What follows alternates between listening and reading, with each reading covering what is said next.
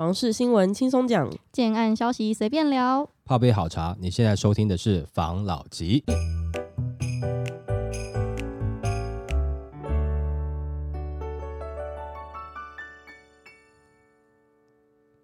关心你的房事幸福，我是房老吉。我是大院子。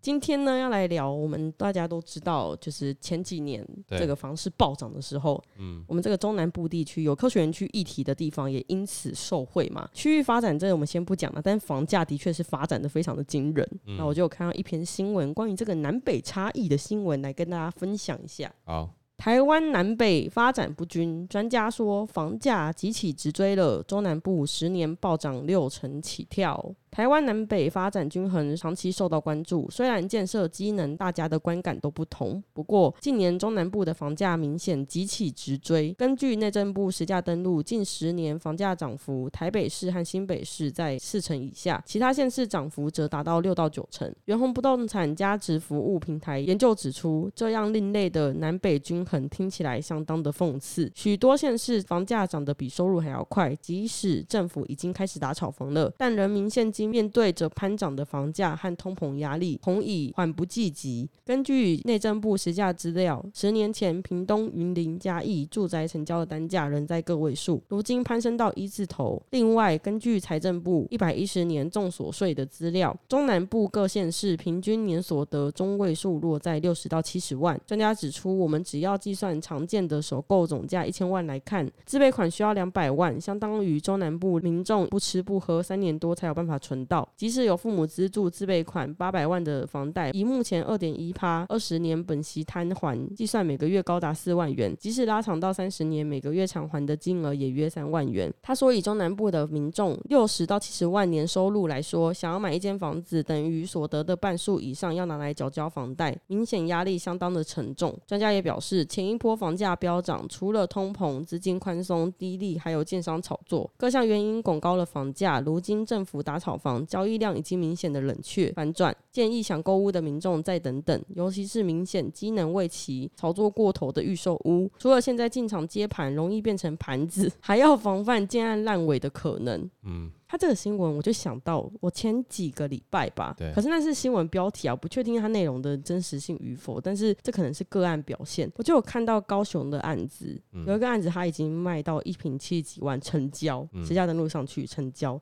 嗯那我那时候就觉得很 shock 啊，因为台积电一挺之前已经在房价上面发酵过了，然后不是前阵子他有传出先暂缓的这个消息吗？对目前就我所知也是还没有明确的消息出来，对，那那房价会不会飙升的有点夸张呢？其实它应该是有少数个案表现吧，嗯不是整体嘛。而且那笔我记得好像不是很多笔吧，是其中一对两笔吧。一笔对啊，那你合理的猜测，要么就是左手卖右手。哦哦，要不然就是外地人。我举个例子啦，你说七十万在高雄，我先讲就是你看到的环境氛围，跟你在北市七十万能够看到的环境氛围是不一样的。再来就是，也许很多台北有的东西，高雄现在没有。嗯但假设刚好那个台北有的东西不是我需要的呢？譬如说夜店我不需要，哎没有了，高雄也有。就是说台北有的东西，我这个年纪我可能觉得可有可无。高雄有些地方，它某些氛围啦，或是那个环境啊，或是它那个景啊，他觉得很喜欢。那七十万对他来讲，就是你在北市生活的人来讲，诶，这个不算是特别贵啊，因为你随便去哪里，很多都可以达到这个数字嘛。哦，或是高雄当地的这个财主嗯，也有这样子的能力，手腕比较够。对啦，但是就是没有人会去买一个，我只是为了要显示我很有钱，然后给别人赚很多这种感觉啦，没有啦。所以有的人会猜左手换右手，我觉得这个是有点正常啦。当然你说有没有一些外地人看好这个区域，我觉得也有一定程度的课程会觉得，诶，高雄这个氛围不错，喜欢的。那他觉得这个价格相对他原来地方比较便宜，他可能会去选择，但是这都是零星现象。嗯我觉得以阴谋论来讲的话，因为我没有实际去看啦，没有实际去了解到，以一个旁观人来乱猜乱讲的话，我觉得可能这种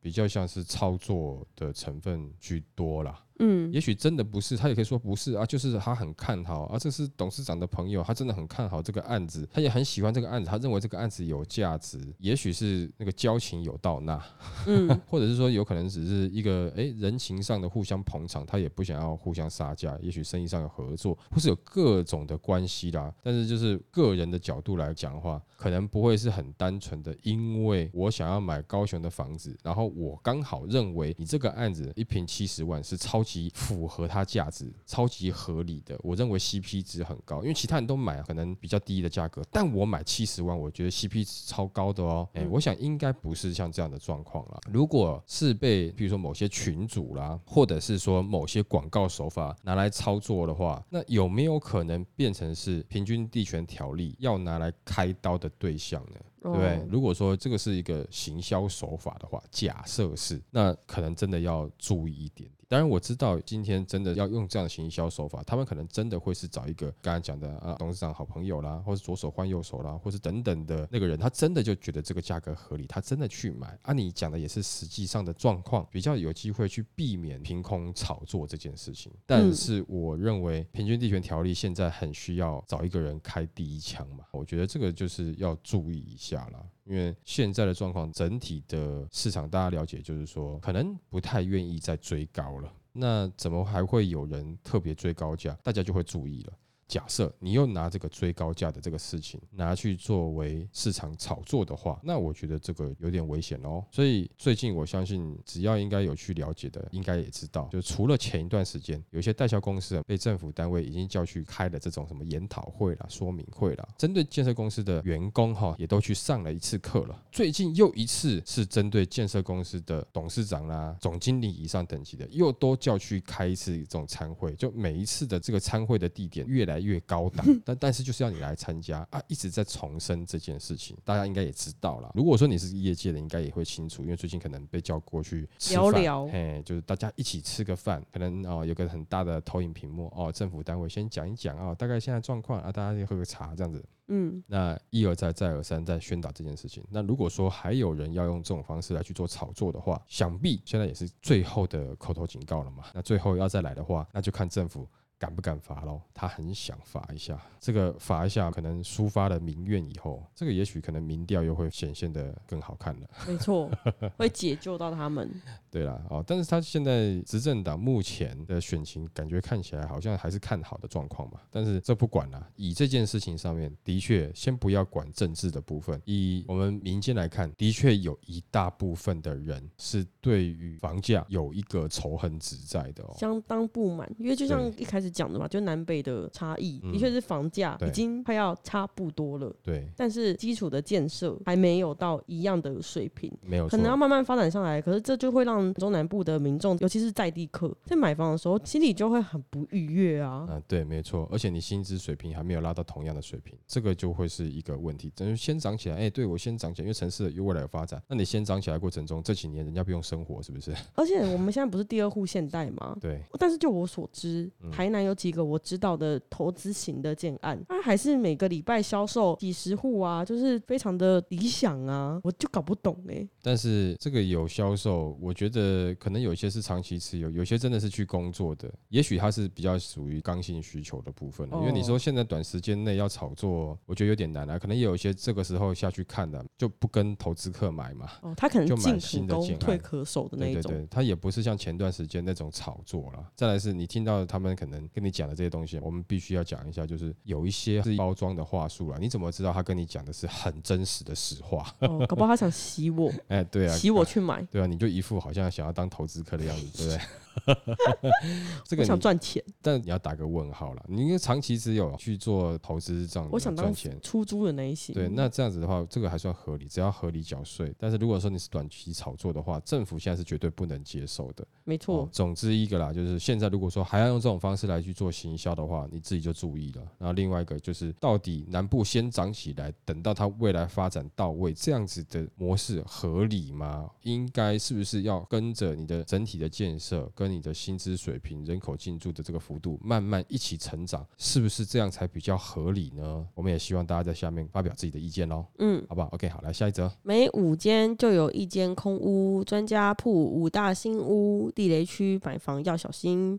根据内政部最新统计，去年 Q 四全国待售新城屋高达八点二三万宅，创统计以来新高。专家指出，现在新屋不但待售余屋多，目前全台屋龄五年内的新屋空屋率高达十九点六趴，新屋空置的状况也相当的严重。根据平台统计，新屋空屋率最高的五个县市分别为宜兰县的二十八点六趴、金门县的二十七点三趴、基隆市的二十五点二趴、高雄市的二十三点三趴、台北市的二十三点一趴，都是每五间新屋就有超过一间是空屋。平台专家表示，待售余屋多、空屋率高，对于新屋市场来说都不是正面的讯息。待售新屋余屋走高，代表买气不够，让新屋推案顺利去化；而空屋率高，则意味着投资客过多，买了放着。形成潜在的卖压。之后，若是新屋销售状况持续不佳的话，财务体质差的建商与投资客就会撑不下去了，出现新屋的卖压潮。购屋者在这些区域买房需要多加的注意。那专家指出，虽然去年下半年空屋率仅八点七七趴，创统计以来的次低点，代表目前市场自住需求维持高档，房市会有一定的支撑力道。但是以目前新屋空屋率将近两成，待售新屋量屡创新高的状况下，新屋市场不如一般中古市场乐观，仍然是一个潜在的地雷区。购物者在新屋待售量大区及空屋率高的区域买房，需要多加的审慎小心。嗯，这边我们就先打断这个新闻，先来讲一下，因为他嗯刚刚前面在讲说空屋率高的部分，我马上的直觉就想到，哦，所以有投资客咯，嗯，对不对？可能他要 hold 个两年或者 hold 个五年，他才要出来。那这些空屋，它都是有办法在这个时间点哦 hold 住啊，因为升息的状况下 hold 住的话，我猜应该是有一点实力的投资客吧。嗯，这样子的话，我觉得要担心的也不一定是买屋人呢、我反而觉得需要担心的是建商哎、因为如果说在这个区域附近哦要推案，你就怕目前这边的价格，我要推一个五十万一平的好了，当我推出来之后，诶，那、旁边这些原本持有的投资客，他觉得哦没卖哦，嗯。哦这个价格这个增幅我喜欢哦哈，我就便宜你个多少钱，我就拿出来卖，等于是你在帮我抬价，嗯，那等到这边这个区域的投资客卖的差不多了，才轮到你建商哎。那现在这个景气又不像之前一样，哇，这个狂风扫落叶，房子一下就买完。现在不是哎，就慢慢买，慢慢卖。那如果建案我推出来，哇，卖个可能三个月、四个月，甚至到半年，销售还不到三成，因为很多你的投资客陆陆续续试出出来，或是一整笔的试出出来，那我这个市场该怎么办？所以我觉得比较担心的会是建设公司了。嗯，哦，建商了。但是如果说以购物人来讲，你也许就会知道那个区域应该是有一些投资客。有卖压，可能会有卖压可能。会有，但是我嗯觉得不大的原因是因为我刚才讲了嘛，升息这么多次，那哦他们还可以 hold 得住的话，我想他要卖，他会卖，但是会不会形成卖压，大量的卖压，或是抛售，或是降价？除非你后面继续升息，升到他受不了，不然的话，我觉得有点难。但是如果你一直持续升息，升息到他后面受不了，除非说大家都是倾巢而出的，你跟我这边互拼抢客户比低价，不然的话，觉得卖出来的价格应该是会把他这段时间他因为升息所多付出的成本，应该是会转嫁给你的、应该是会转嫁给后续要接手的自助客的。但是，那你为什么要买呢？你有一种状况是因为新建案开的价格又更高了，所以你会去买。但我们之前有聊过嘛，还是要多注意一下啦，因为在那个时期，投资客买的案子啊，是针对投资客在盖的案子，所以他可能在建材啦、规划啦等等的，没有像现在一样，最近出的案子可能都在跟你比一些建材，诶，有比较好一点，比较好一点点。比好住的，对，那那个时候可能就没有，这个是你自己要去思考的了。但是你也可以挑案子啦，那有的建商他原本就是比较不是那么否投资客的案子的话，你就可以去参考看看。这个时候就回到了你之前如果有去看房子，你一直持续有去看，你就马上知道哦，他用的建材这个当时可能投资客的案子，这个千篇一律建材都差不多是这个模式嘛？怎么他在那个时期推的时候，他有用什么样比较特殊的建材？比较好的。对对对对哦，针对一般自助客嘛，你感觉哦，这个有小贴心的建材啊，小贴心的设计哦，大概从这些点就会知道，他可能当时规划的时候就是比较偏真正针对自住的，不是完全针对炒作房这样子。那你还是要慎选啦。那我觉得刚才专家讲的说要慎选的话，我的理解会是在这个方面啦。如果说他当时建商在规划就是一个属于给投资客去炒作的商品的话，那好不好住会是另外一回事。但是在这个区域空屋率高的这个区域啊，建商在推案，他也会稍微去思考到这个问题，但不代表他不会推了，他会去思考一下这个到时候会不会突然有一波卖压出来，或者说有一部分的投资客跑出来卖，影响到他的销售，这个他也是会去考虑的啦。那他总共讲了哪几个地方呢？他总共讲了五个地方，嗯，以下来跟大家分享一下。第一个呢是宜兰，宜兰的新屋空屋率直逼三成，以新屋空屋率最高的宜兰来说，因为离台北近，所以近年内推出不少的度假宅呀，例如说温泉宅、海景宅之类的，可以规划成民宿的透天等等的产品。这类度假宅民宿产品规划与一般的自助产品不一样，市场的客群比较局限，一旦房市不佳时，都容易有买气急缩、价格下跌的状况。嗯，目前宜兰新屋空屋率直逼三成，就是一个警讯，市场的潜在卖压并不少。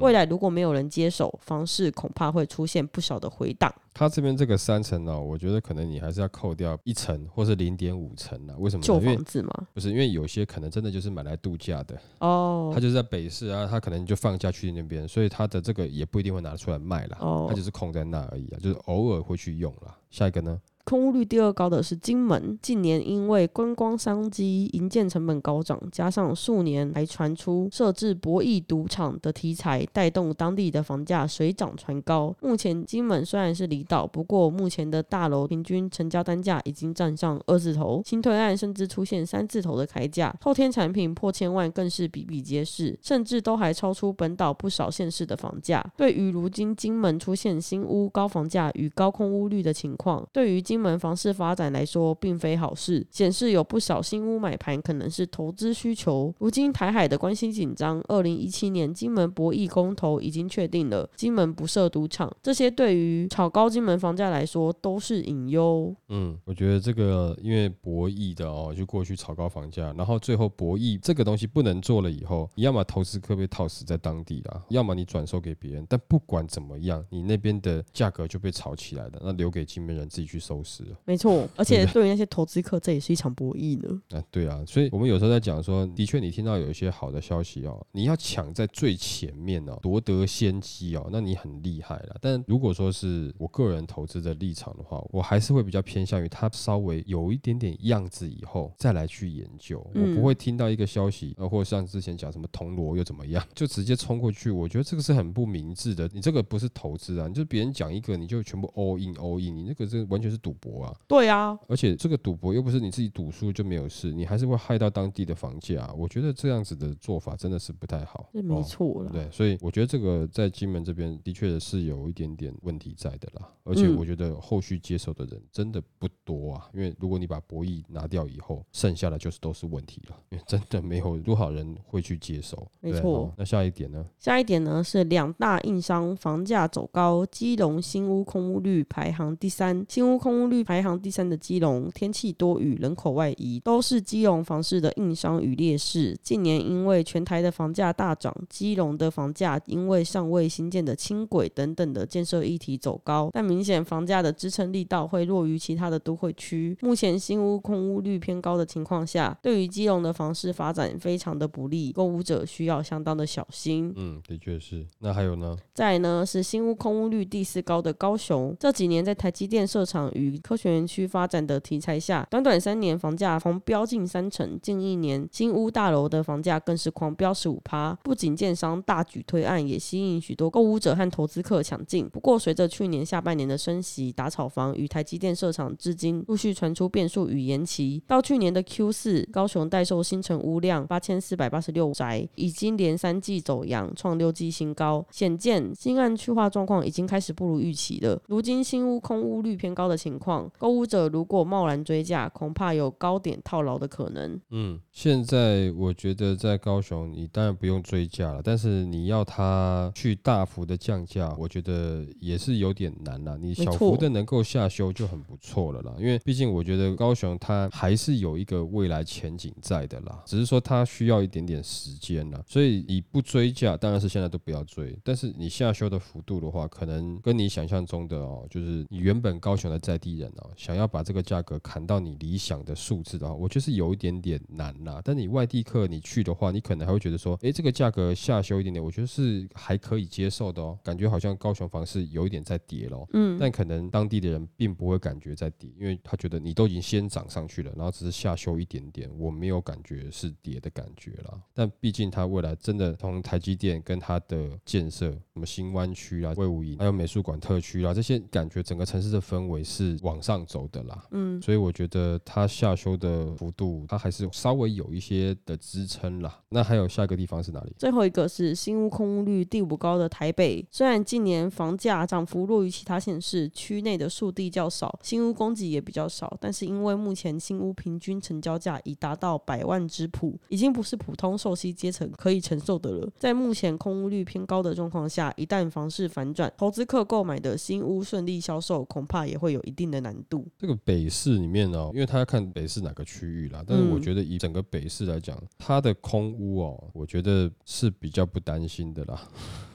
为什么呢？因为你通常在北市能买，还能够让它空在那边的哈，大概你就是自产的啦。哦，他也没有想要急着卖。对了，他也没有要急着卖的。我不是说全部啦，但是的确是有一些你的利息上升，它其实也没有什么特别感觉的啦。啊，反正我就缴一缴嘛，反正你利息之后还是会降下来嘛。嗯。啊，那我这边的增值绝对会大于你的利息啦，我不会差在短期的啦。所以北市的空屋它一定会有啊，因为有些人真的只是为了自产，他也没有想要出租。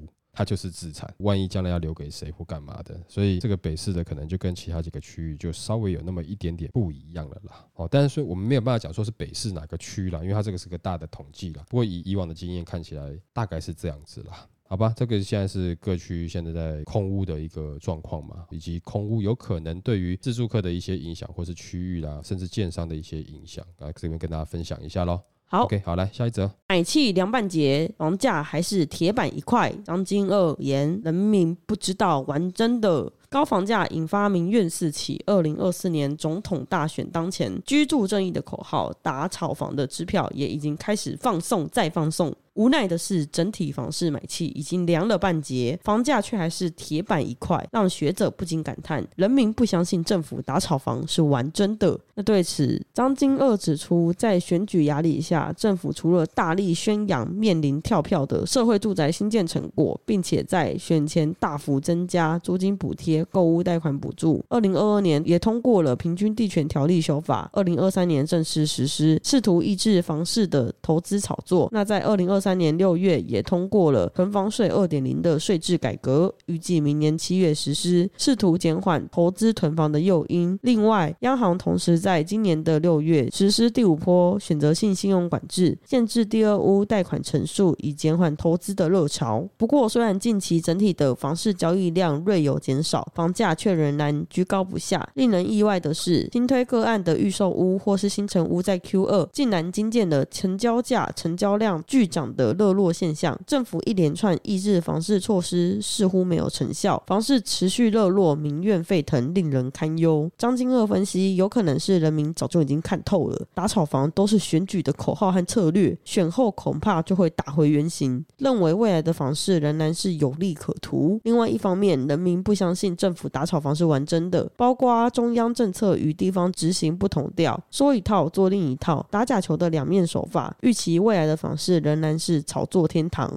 最后也有机会是政策实施前的逃命潮。房市景气只是回光返照的现象，加上政策实施的时间落差，观望期尚待发酵。未来房市仍然待观察，期待市场的力量发挥能够逐渐缓着陆。张金二指出，为了避免与庞大的既得利益者冲突，政府只好在新建社会住宅以及租屋和购屋补贴上不断的加码撒币，不但无助解决房市长期不合理、高房价与高空屋的根本问题，而且也因政府无视租屋黑市，加深弱势租屋族的租金上涨与补贴无法到位的困境。要让人民相信政府打炒房的决心与魄力，在当前利益团体与政商关系的压力下，似乎也不容易。张继金二认为，竟然当前的政府力量打炒房受政治压力不可信，似乎只有转向市场的力量，至少先透过健全的市场机制，建立法令制度，让购物与出租市场不被扭曲，买屋与租屋都有保障。反正就是这个教授张金二，他就指出了这些，他觉得大选前，嗯，政府不停的打炒房，不停的使出一些政策，加上央行的一些管制的状况下，房市虽然比较冷了啦，但是房价仍然是不可撼动，这样子的感觉，就像铁板一块。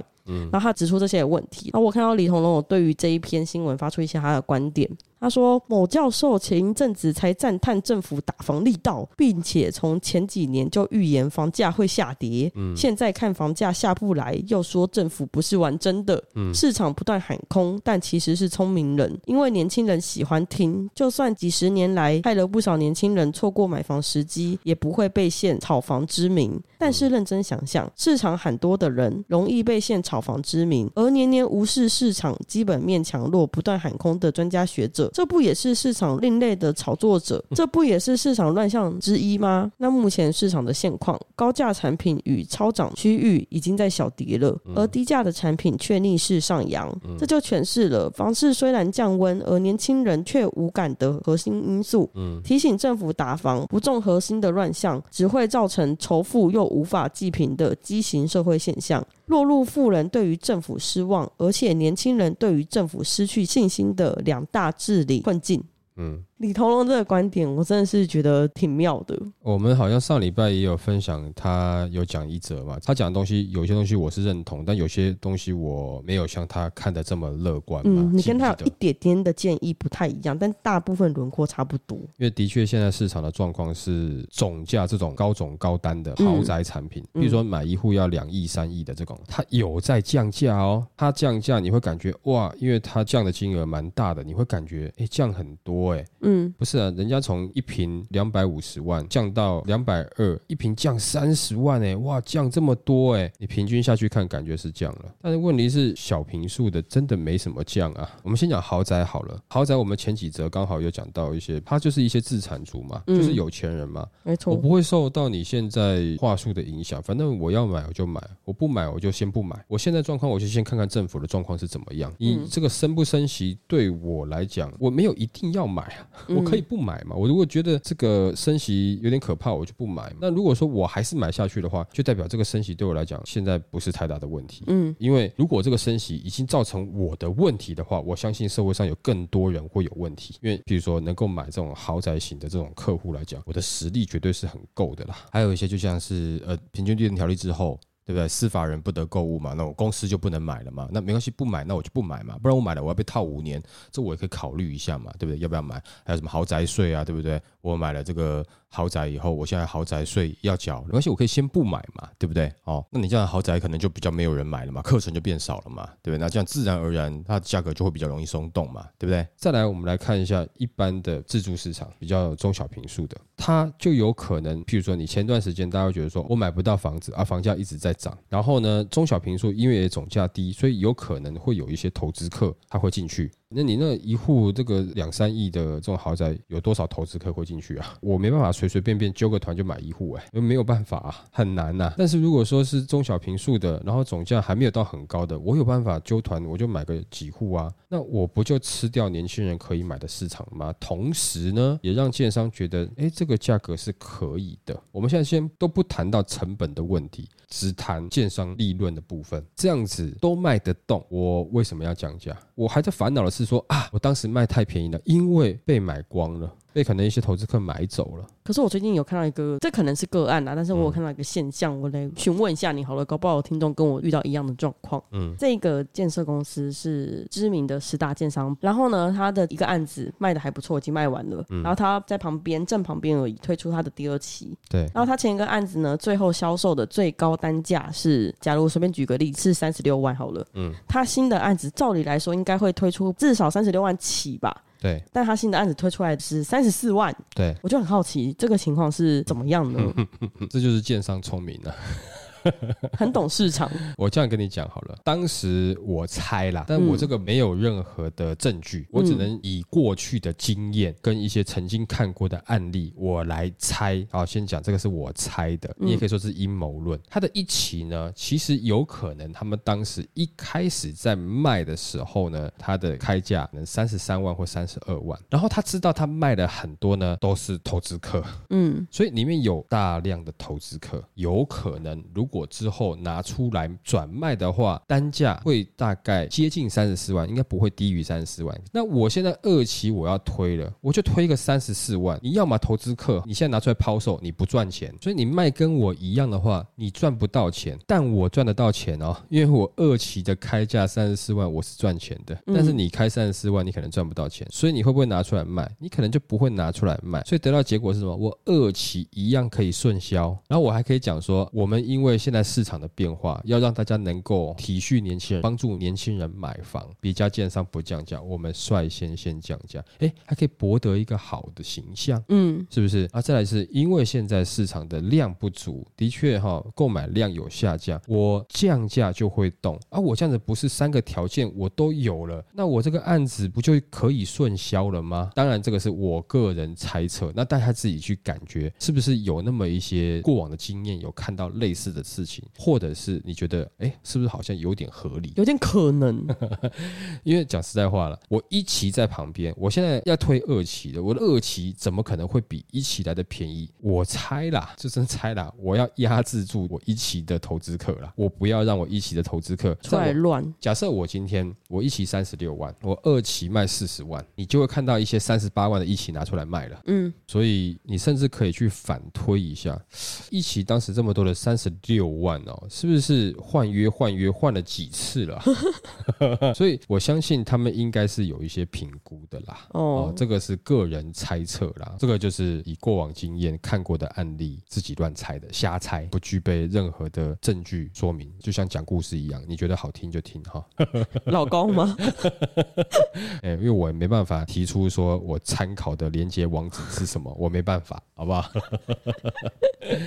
所以回到我们的正题反正豪宅市场，我们就是有钱，他现在就选择我现在不买了啦。反正你说你跟我讲未来会涨价，我也没在理你啦，我没有差嘛，所以他没有人要买，那也胡乱不到这些大老板，他只能做降价这件事情嘛。啊，但是如果说你中小平数的一般自住的市场哦，他还是可以用一些话术来对你，而且可能还是有一些投资客想要去做一个长期的持有嘛。我之前有没讲过嘛？我只要能够转嫁的，我不会痛，我只是会不爽而已。但是我可能还是会买下去，因为有人会跟我租嘛，等于说这个区间的这个市场，针对一般年轻人自住的，他的产品还是有可能被人家拿走。嗯啊，拿走以后，他就绝对有办法租给你，因为你需要工作，那你这边买不到了，你可能就会租，不是你租，也可能是别的年轻人租，反正有人租就对了。所以这个区域的价格它下降的明显吗？可能就不这么明显。所以你感觉哦，我们整体房价有降喽，啊，你去看的时候，哎、啊，那你怎么没有？你只有跟我讲说，哎有一个优付方案这样子，就是给一点点小东西这样，这个是市场上最近的确有的状况。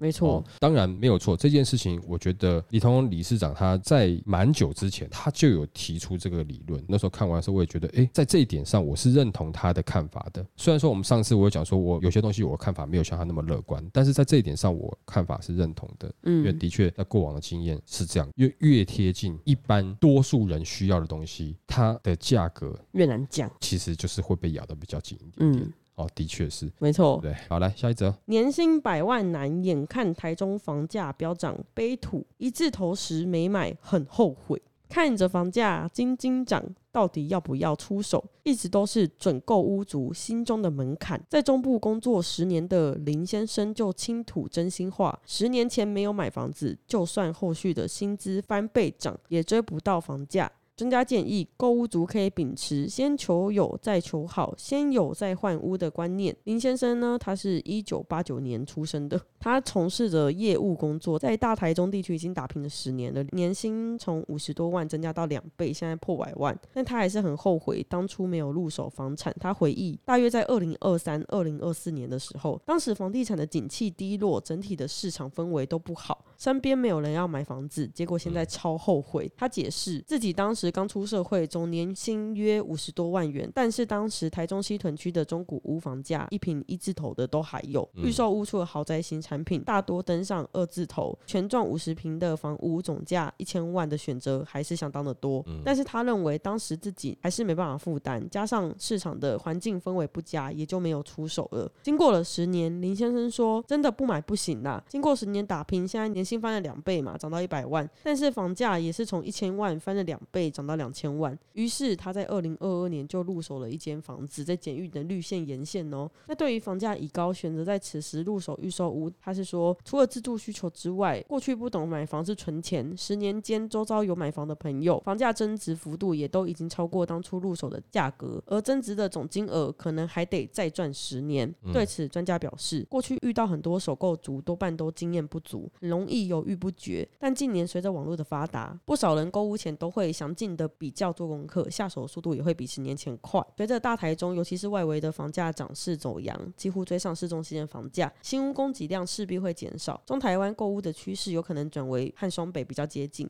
对于首购族而言，预售屋的价格负担高，平数缩小，但是付款相对弹性。东古屋的产品室内面积大，可以检查屋况，不过还是得提醒购物族还是要依照自己的财务状况，尽量维持房贷跟收入的比例，并且秉持先求有再求好，先有再换屋的观念，才不会因为家庭成员增加、遇到重大变故等突然临时事件而手忙脚乱。我会提到这一个新闻，其实是有一点感叹的。嗯，就是我每次只要看到这种新闻，我就会想到自己年轻的时候，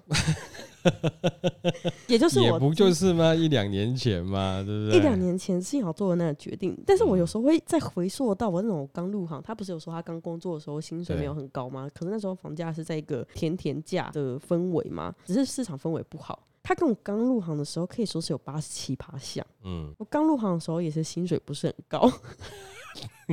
可是那时候呢，我有接触到几个案子。老实说，以现在来看，我跟你讲，不止两倍，起码三倍。我薪水也没有涨到三倍。如果那时候买那个房子，我现在岂不是个富翁？那你要想看看呢。第一个，你买那个房子，因为他这样讲，可能有的人会觉得说啊，对呀，好像是不是在带风向？大家都应该买房子存房，他是不是就应该要早一点点买？不是啊，整体的环境氛围，如果你都能够看透的话，那多数的人都是投资大亨的啦。你会不会受环境氛围的情绪影响呢？你会啊，我们是一般人啊，绝对会的啊。嗯，那你能说他没有买房子一定不好吗？不敢百分之百保证。万一他买了房子，他断头该怎么办呢？哦，是不是？就是这个东西都有风险在。你好像就变成说是啊，那买房一定是百分之百没有啊。其实有些人真的是可以租房啊。那你如果你觉得租金哎 OK 啊，反正。随着房东要赚的涨幅，你就多付一点点。假设房子旧了，你可以换地方租啊，这些房租是你愿意付的，这是你的选择，也没有不好。包含譬如说你要另外存钱呐，或是增值的部分，你没有在看那些东西，你觉得也许今天你亲自去买，结果你买的房子也不一定会增值。就是你有特殊这种眼光的话，那你也不一定要买。你买什么什么就不增值，没错。好，有些人是这样子的状况嘛。像当时你的状况，假设你年轻的时候买的时候，你有没有想过那个时候的银行贷款有办法这么的容易贷给你吗？可能没有办法。也就是说，在那个时候你开不到这个杠杆，你也买不到啊。对，是不是？我也不会有那个首购的头期啦。对啊，即使是有人给你头期了，你可能银行贷款也不一定会过。也许在那个时候，你的薪资是没办法去支撑这个房屋贷款的。那时候审核也比较严格一点点，因为刚好房市在不景气的时候，银行在放贷也是比较，不是说他要给你几趴的问题，他可能不贷给你啊。在那段时间，常常有人最后申请贷款，贷款没过的，不是说呃每个人就是都一定过的。最后要到交屋的时候，哎，结果都跟建商讲没有问题啊，应该是可以啊。就最后去跑银行的时候，哎，不过呢，带不到呢，哦，或者说带不到他要的层数，哎，没办法交屋，哎，该怎么办？所以这个事后话，你以现在的条件，现在可能是大家买房子哦，政府是愿意，不管是说清安啦，或者其他银行啦，你是首购，你不是炒作的话，他是愿意贷给你的。那这样子的氛围是有那么点不一样的啦。但是你即使是说现在，现在也没有说全部包含，譬如说我们之前讲说有些银行愿意贷八五成，但是它也不是每一个县市啊，也不是每一个人都可以啊。哎、真的，这个我真的是要分享一下，嗯因为呢，我有一个朋友，对他在台中要买房子，对，然后他很苦恼。嗯因为他这个贷款只贷八成，然后三十年，对他来说，因为他一个人啦，对他负担其实有一点大，他心理的负担也很大。那我就跟他推荐，因为我最近就是银行贷款，近期有在研究，然后我就知道有一家银行其实还不错，对，对推荐给他，对我就推荐给他。对的插丰银行，然后后来我才知道，原来他那个银行，他可以做到四十年房贷八五成的县市，只局限于台北跟新竹。新竹不是六都哦，做台北其他五都都没办法去带到这样子的成数。我就想说，Oh my god，怎么会这样子啊？嗯，所以不是说你要贷就一定有啊，所以它还是有包含，就是说在这个时间点，政策啦，或是说银行啦，它对于贷房贷出来的这个热衷程度怎么样啊？如果说大家是觉得是不错的这样的状况下，你当然是比较容易买房哦，你杠杆嗯开得起来嘛，你贷款贷得到，你就比较容易买。所以时代不一样哦，就譬如说你用现在的这个角度去看以前的这个大男人的社会，会觉得男人好恶劣哦，但不嗯是啊，那一个时代一个故事嘛，那个时代就是这样子嘛，那个时代哦大家觉得这样是正常的、啊，男人就负责养家，女人就负责照顾好家里，在那个时代是这样子。那你用现在的价值观去评价以前的事情，那就有点点不公平。哎、对啦，啊，那当时他在买房子跟贷款，跟他自己自身的条件，我想应该也是不一样的，而且那个时候的氛围也不一样啦。因为那个时候至少是我入行以来比较大的政府在做，不管是奢侈税啦，嗯，房地合一税了，这种东西就很明显在打房的，所以那时候观望气氛很浓厚，大家也在怕到底会不会又有发生什么样的状况，所以大家都不愿意看好房市嘛。所以整体的氛围是这样子，你怎么可能你觉得你那个时候就是一定是眼光独到、逆势投资呢？不是每个人都有机会的、啊。那你觉得现在房市怎么样？那你觉得现在的股市怎么样？那你觉得现在的国际氛围，台湾的国际这个氛围怎么样？那你敢不敢去做一些逆势的事情？你现在可以做啊，对不对？嗯如果照你方式来讲，你只要逆势操作，你就有机机会。入市，对对对，你就有机会得到更大的利润的话，现在可以尝试去做啊。但你会不会做？不会嘛。往回去追溯想，当然是比较容易啦。但是我觉得没有一定，即使是说你真的要买，我觉得那个时候既然决定没有买了，你现在薪资也涨了，也许那就是你当下最好的一个选择。因为在那个时代的你，只能由那个年纪的你做决定，不是哦现在这个年纪的你做决定，对吧？嗯，你突然变得很有哲学，就很有气质，哎，啊这很不像你。事实上，其实我是一个蛮有内涵跟气质的人。你喜欢讲话的时候内涵一下别人，这嗯个我想听。你有内涵，这个就是请再斟酌。好，那我们今天就分享到这边喽。好，好，谢谢大家收听这一集的防老集。拜。